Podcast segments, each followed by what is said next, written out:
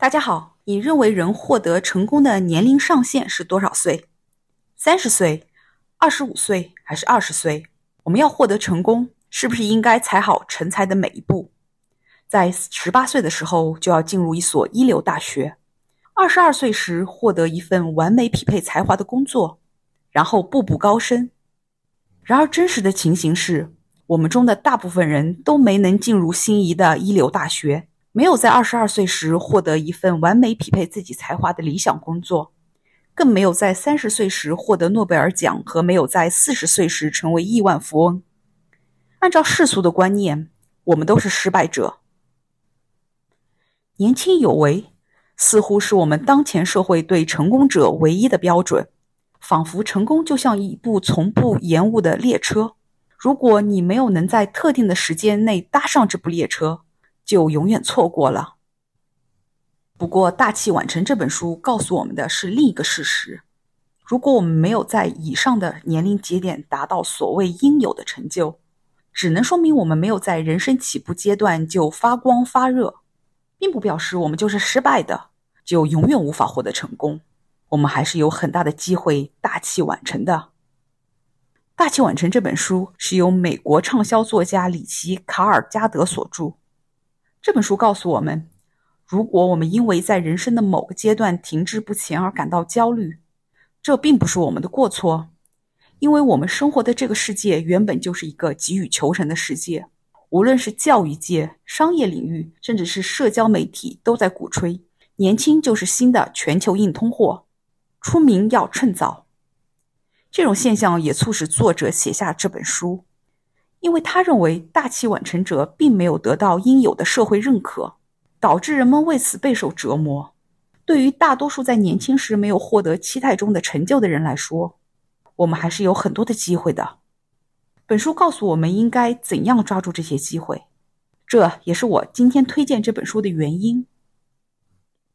我的频道提供的内容是关于自我提升、财商训练和打造被动收入。如果你对以上内容感兴趣，欢迎订阅我的频道，并且把我的节目分享给更多的朋友。除了在 YouTube 频道，本期内容也发布到了 Apple Podcast 和 Spotify 我的节目 Voice of Fortune 中。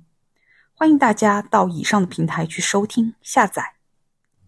在《大器晚成》这本书中，如果作者仅仅援引了大量大器晚成者的故事来激励读者，似乎和其他的鸡汤文也没有明显的差别。然而，我推荐这本书的原因是它跳出了这些励志的故事。尽管在文中作者也穿插了大量的大器晚成的例子，但是这些都不是主角。我们都知道，如果作者全书都来讲述这些大器晚成者的故事，就算他能举出再多的例子，我们读者也有理由怀疑这是一种幸存者偏差，对于大部分人来说都是不适用的。但是本书的作者是从人的生理。心理和社会学的角度来告诉我们，所谓大器晚成才更符合人类成长的节奏。在本书中，作者提到的一个非常有趣的研究结果，就是人的大脑直到二十五岁才发育成熟。从十八岁到二十五岁这个阶段，大多数人还不算成年人，他们的某些认知过程和功能健全的成年人的大脑是有差距的。这个研究结果和我们被教导的普遍认知是大相径庭的，因为在大多数国家，十八岁就算是成年人了，在有些国家甚至成年的年龄提早到了十六周岁。社会对成年人的期待是他们有担当、思虑周全、充满理性、能够控制自己的情绪，已经准备好去获得事业和人生的成就。但是事实却恰恰相反。这是因为人类大脑的前额皮质发育缓慢，一般要到二十多岁甚至更晚的时候才能发育成熟。前额皮质的位置就在前额的后面，它有多重要呢？它负责了处理规划、组织、解决问题、会议、反应意志和分配注意力等复杂的过程。所以说，二十五岁才是大脑能够充分执行行动能力的年龄终止。可能有些人在更早一些时候完成这个过程，但是还是有不少的人是在二十五岁之后，甚至在即将进入三十岁才变得成熟。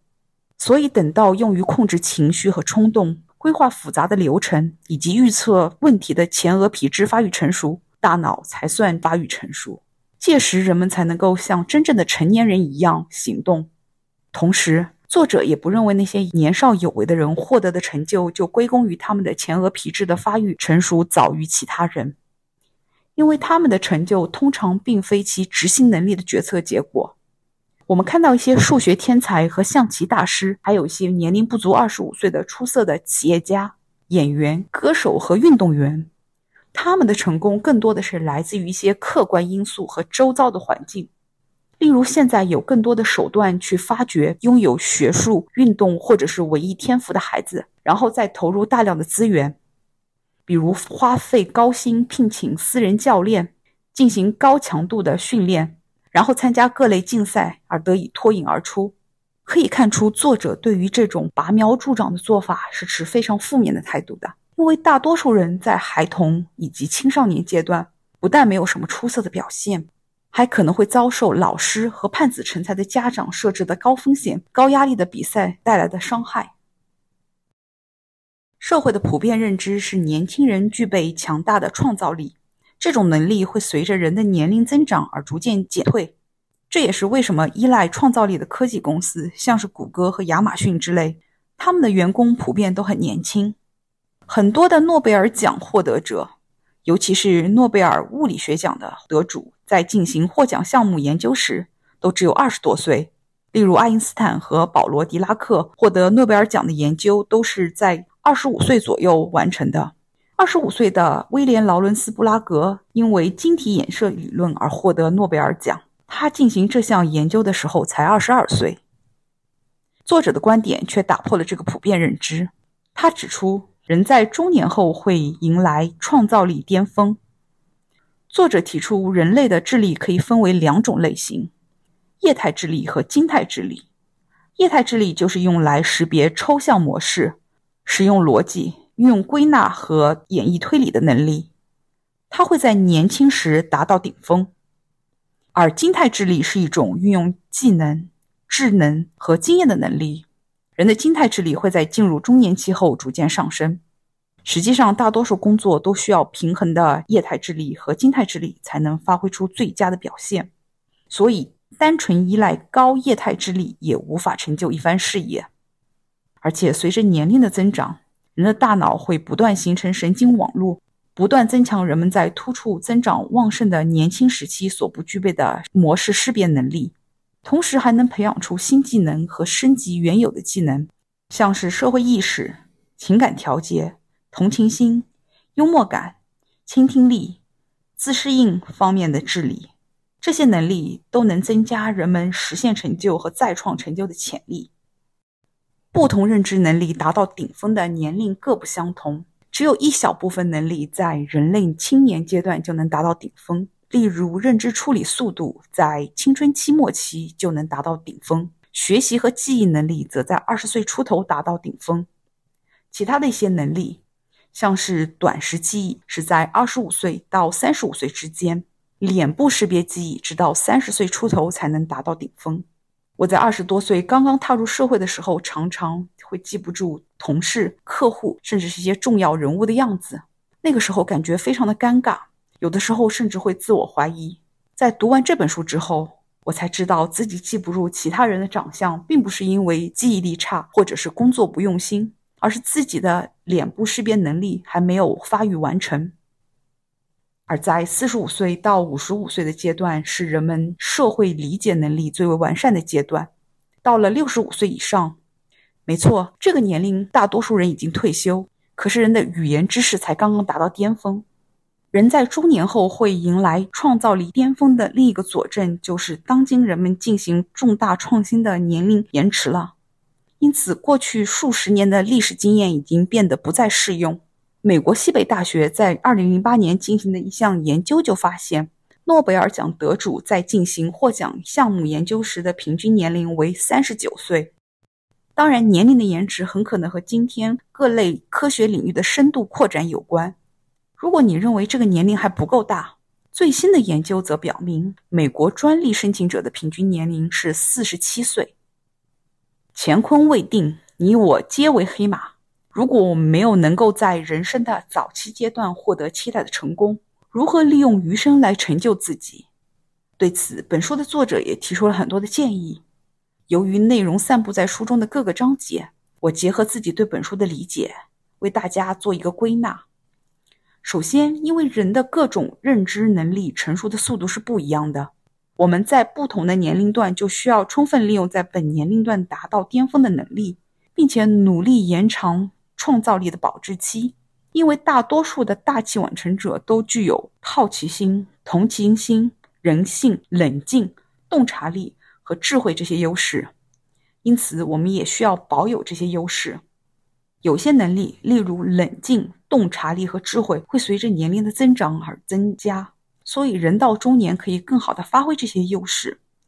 但是，还有另外的能力，例如好奇心，是童年就拥有的特质。然而，随着大脑前额皮质发育的完成，成年人还能否继续保持好奇心呢？研究表明，如果能把我们幼稚的好奇心转变为一种价值巨大的天赋。我们就能够开启长期富有创造力的生活了。其次，要能够大器晚成，我们还需要改变一些固有的思维模式。第一种固有的思维模式是在社群效应和社会规范下培养出来的。我们从小到大会受到原生家庭、社群以及规范性社会的影响，这些影响的压力迫使我们不得不随波逐流。而我们生活的社群和大众媒体以及社交媒体助推的许多标准和期望，并不利于我们的大器晚成，因为这个社会都太过于急于求成了。因此，我们必须要跳出这些框架，通过自己的思考来实现人生的目标。第二个思维模式就是坚持才能获得胜利，放弃都是可耻的。而事实上，有选择的放弃才能让我们更接近自己的目标。我们在开展事业的时候，一开始常常需要经过尝试。如果我们发现这条路并不适合自己，更早的放手，而不是一味的向错误的方向努力，才能让我们获得最终的成功。真正的浪费不在于放弃失败的行为，舍弃过去的付出，而在于停止追求更美好的事物，牺牲我们的未来。第三种思维模式就是面对失败时的自我怀疑。当人们遇到人生挫折或者因为遭致批评时，难免会产生自我怀疑。自我怀疑是一种自省机制，甚至成功人士都常常会自我怀疑。但是，如果我们被困在自我怀疑中而无法自拔，就会引发各种痛苦，甚至会变得一蹶不振。放任自我怀疑的情绪蔓延，只会阻碍我们充分发挥自己的潜能。因此，我们只能把自我怀疑当做一种信息和动力来源。同时，要不停的给予积极的自我暗示。第三个建议就是选择比努力更重要。当你发现自己的生存环境已经开始阻碍自己的发展时，需要有勇气与它决裂。这里的环境包括职业环境和地理环境，甚至是旧的朋友圈。虽然这是一个普遍认同的观点，但是大多数人当他们发现问题时，就会像温水煮青蛙一样。既不能逆袭，也不能奋力的跳出原来熟悉的环境。这种忧虑源自于人们对未知的恐惧。本书的作者提出的建议倒是很好的解决了这个问题。他认为，一旦我们计划改变自己的环境，低风险的做法是向同辈寻求建议和帮助，而最佳做法则是自己创造一个环境。自己创造环境这一想法看似疯狂。但是，这正是无数企业创始人采取的做法，并且作者也通过一些研究成果来证实，重塑自我是没有年龄上限的。实际上，在移植到新环境这一点上，大器晚成者比少年有成者具备更明显的优势。总结一下，今天给大家分享的《大器晚成》这本书，作者通过一系列生理学、心理学以及社会学的研究成果。证实了，即使我们在人生的早期没有获得成功，但仍然拥有很多的机会，并且大器晚成者比年少有为更符合人类的成长节奏。这些研究打破了人类的固有认知，我们明白了人在中年后才会迎来创造力的巅峰。如果要在人生的马拉松长跑中获得胜利，我们要充分利用各年龄段的优势，并且延长创造力的保质期。同时还要改变固有的思维模式，因为许多约定俗成的模式已经不再适用当代人的发展。再者，我们要做出正确的选择，和阻碍自己发展的环境决裂，或者创造一个适合自己的环境。今天的分享就到这里。如果你觉得今天的内容对你有帮助，欢迎点赞并分享给你的朋友。我们下期节目再见，拜拜。